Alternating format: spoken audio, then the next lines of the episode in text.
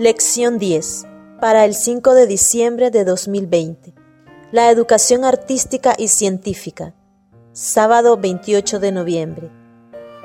Lee para el estudio de esta semana. Romanos capítulo 1 versículos 18 al 21.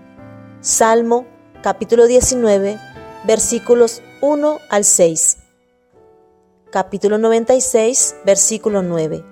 Génesis capítulo 3 versículo 6.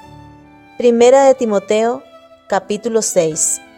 Proverbios capítulo 1. Job capítulo 38.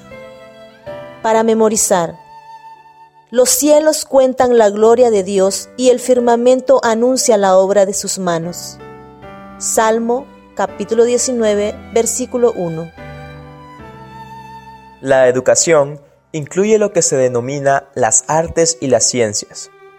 Pero, ¿qué implica aprender o enseñar las artes y las ciencias desde una perspectiva bíblica?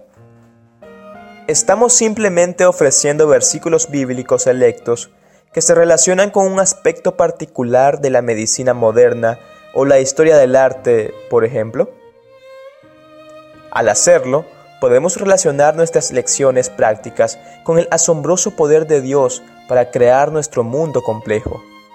Pero una media incorporación de las escrituras en una lectura de un libro de texto es solo una pequeña parte de la verdadera educación, la educación que es salvífica y redentora.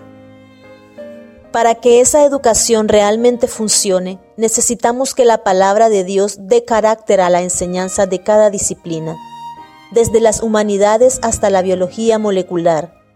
Sin la Biblia podemos perder de vista la enormidad de Dios, de su soberanía como creador y sustentador de nuestro mundo. Esta semana veremos algunos principios relacionados con nuestra manera de enseñar las artes y las ciencias desde la perspectiva cristiana y su cosmovisión.